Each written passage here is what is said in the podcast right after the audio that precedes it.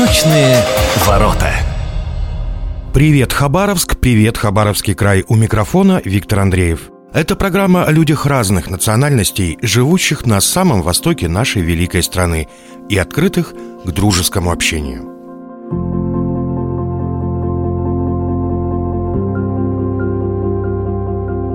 История корейских боевых искусств начинается около двух тысяч лет тому назад.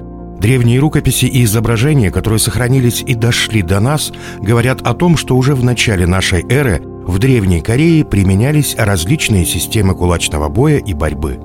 Но если быть точным, то тэквондо оказывается одним из самых молодых видов боевых искусств. Только в 1955 году новое направление, созданное лучшими мастерами боевых искусств Кореи, получила свое название «Тэквондо», после чего начался его победный путь по спортивным аренам всего мира. В 2000 году этот вид спорта был внесен в список олимпийских. Об этом и не только сегодня мы беседуем с мастером спорта международного класса, имеющим черный пояс и четвертый дан по тэквондо ВТФ, руководителем общественной организации «Союз спортивных клубов Тхэквондо ВТФ» города Хабаровска – педагогом дополнительного образования Хабаровского муниципального района Павлом Мишалкиным. Павел Анатольевич, здравствуйте. Здравствуйте, Виктор. Вроде бы корейский вид спорта. Корейское а, боевое искусство. Но вы как-то на корейца не похожи. Расскажите, что вас привело в тэквондо? Ну, как вы понимаете, тэквондо уже давно вышло за рамки того, что это корейский национальный вид спорта. Изначально, конечно же, его разработали как систему самообороны в Корее, но сейчас уже во всем мире он плотно развивается, и, конечно же, он стал многонациональным. И насколько я помню, я был на ваших тренировках, я был на ваших соревнованиях, которые вы организуете. Ну, корейцев там тоже немного.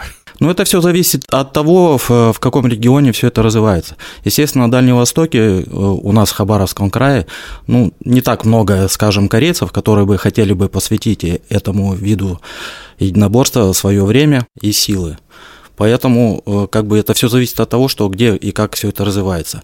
Допустим, на Сахалине это естественно, что там большая часть это корейцы, потому что там очень много корейцев. Ну да, это, это вторая по величине этническая группа на, на острове Сахалине.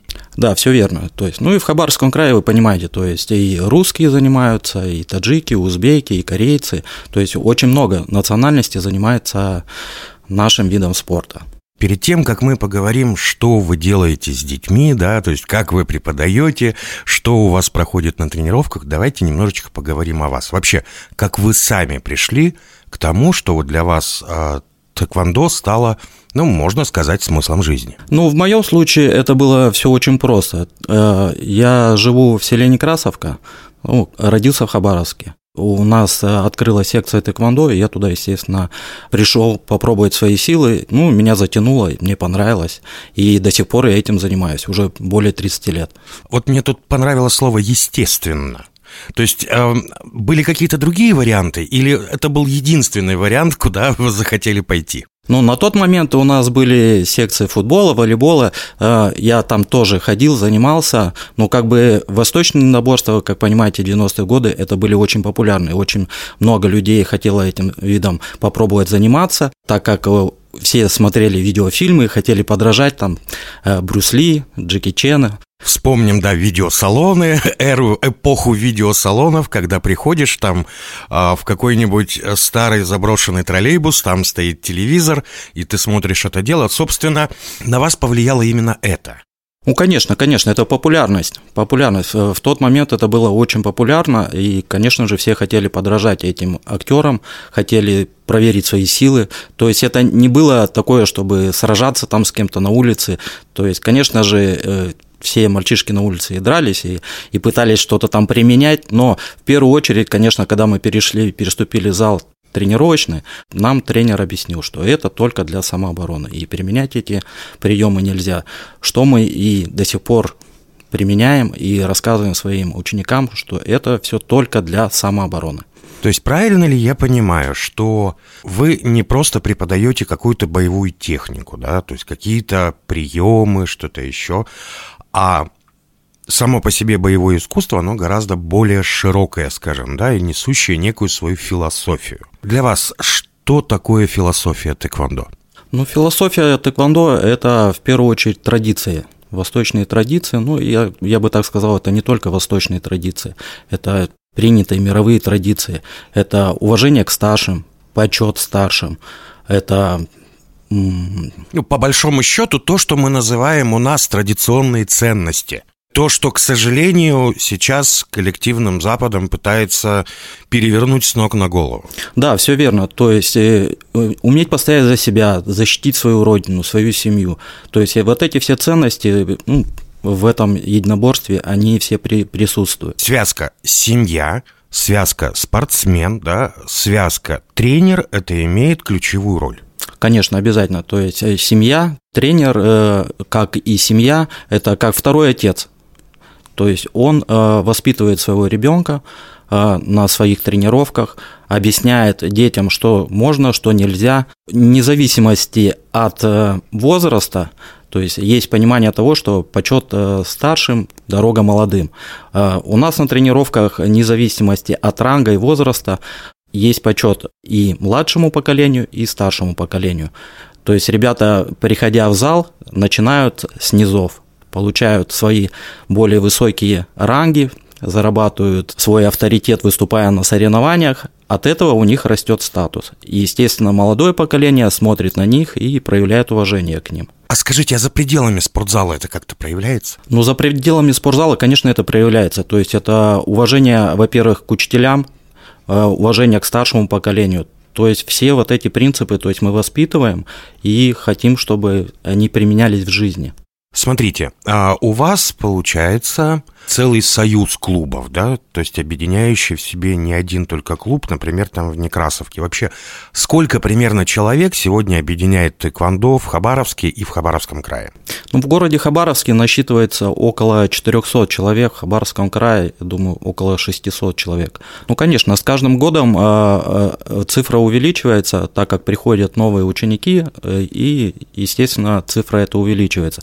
Ну, мы берем ребят от 5 лет Согласно спортивной подготовке, можно брать с 7 лет, но мы этот возраст чуть-чуть понижаем, чтобы...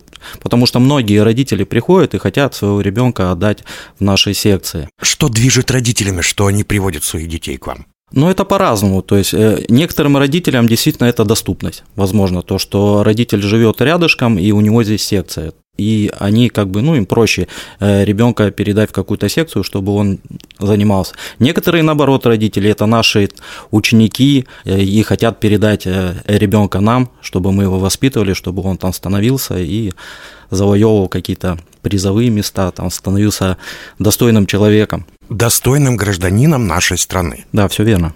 Потому что, я так полагаю, в любом случае, любой вид боевого искусства, неважно, будем мы говорить корейском, японском, китайском боевом искусстве, все равно оно несет вот именно ту основу, что ты должен быть патриотом своей страны.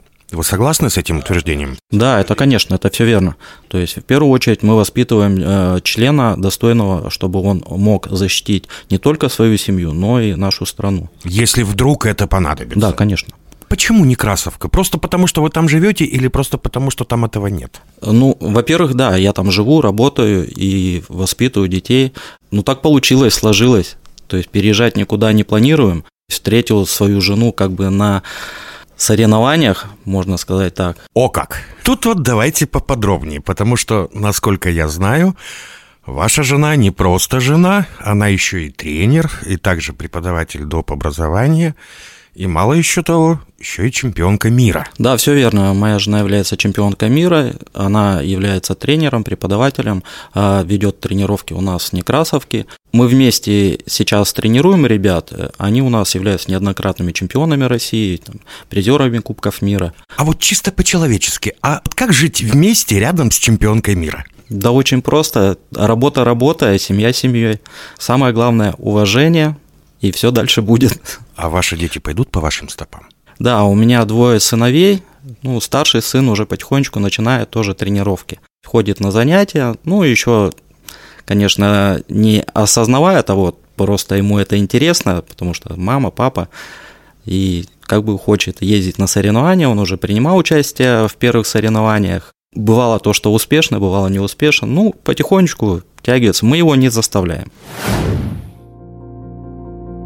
В этом месте мне хотелось бы сделать небольшую паузу и вернуться к той связке, помните, о которой мы говорили? Молодой спортсмен, тренер и родители. Говорят, молодая спортсменка, кстати, чемпионка России Александра Стрик и ее мама Евгения Стрик. Тренер, он тоже тебе как и родитель идет. То есть э, без поддержки тренера, без его нравоучений, без его наставлений, ну, сосредоточиться будет очень тяжело и, в принципе, добиться результатов. Так же, как родители, которые поддерживают своих детей, которые каждый раз, э, когда ты только становишься на свой путь, приезжают на соревнования, также тебе, за тебя болеют, надеются, верят в тебя, вкладываются, эмоционально именно вкладываются. То есть это дает очень большую отдачу для того, чтобы стремиться дальше. И тренер делает абсолютно то же самое. Да, на тренировках могут ругаться, могут э, похвалить, но это все как раз-таки складывается в тот результат, который ты получаешь. В моем понимании успех – это достижение.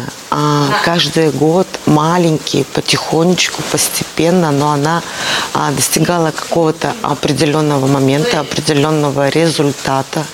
И Юлия Дмитриевна наш э, тренер, уважаемый тренер, да. Благодаря Юлии Дмитриевне, которая разглядела потенциал в, в том числе и в моем ребенке, да, а мы сейчас имеем э, чемпиона России, причем неоднократного, многократного чемпиона России, потому что на протяжении длительного периода времени, по крайней мере, мой ребенок занимает призовые места, первые места. Она доказывает, что а, все вот эти вот а, нервы, ежедневные тренировки, а, они а, не прошли даром, они, да, они давались ей тяжело, но когда ты стоишь на пьедестале а, с золотой медалью, да, позади тебя остались именитые спортсмены, которые хотели доказать, что ты им не читай, не ровня, а это стоит многого, дорогого.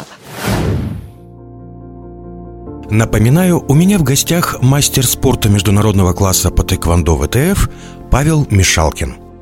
Как вы думаете, а что вообще молодое поколение тянет идти в спорт? Вообще, что спорт, с вашей точки зрения, для молодого поколения? На данный момент я думаю, что ребята идут э, в спорт, то есть хотят, наверное, все-таки самоутвердиться. То есть хотят, наверное, стать э, сильнее, хотят попробовать свои силы в каком-то из видов спорта. Не обязательно это тэквондо, там неважно что. То есть я думаю, они хотят э, просто самоутвердиться, попробовать свои силы, что это им даст в будущем. Ну, я думаю, в будущем это им очень много поможет и в поступлении, и в университет, и в техникум, и какой они путь выберут. Э, спорт есть спорт, то есть он дисциплинирует в первую очередь и воспитывает действительно достойного человека нашей страны. То есть мы сейчас в эфире радиостанции «Восток России» можем призвать всех молодых и не только молодых радиослушателей, занимайтесь спортом. Да, все верно. Хочу всем пожелать, чтобы все занимались физической культурой и спортом. Вот таким я увидел корейское боевое искусство тэквондо ВТФ и его развитие в городе Хабаровске и в Хабаровском крае. Мне очень понравилось, что детям прививается мысль, что тэквондо – это исключительно оборонительное искусство. Ведь наш народ никогда не был завоевателем. И именно поэтому я уверен, что уже очень скоро над нашими головами будет светить исключительно мирное солнце. У микрофона был Виктор Андреев. До встречи у ваших радиоприемников, настроенных на волну радиостанции «Восток России».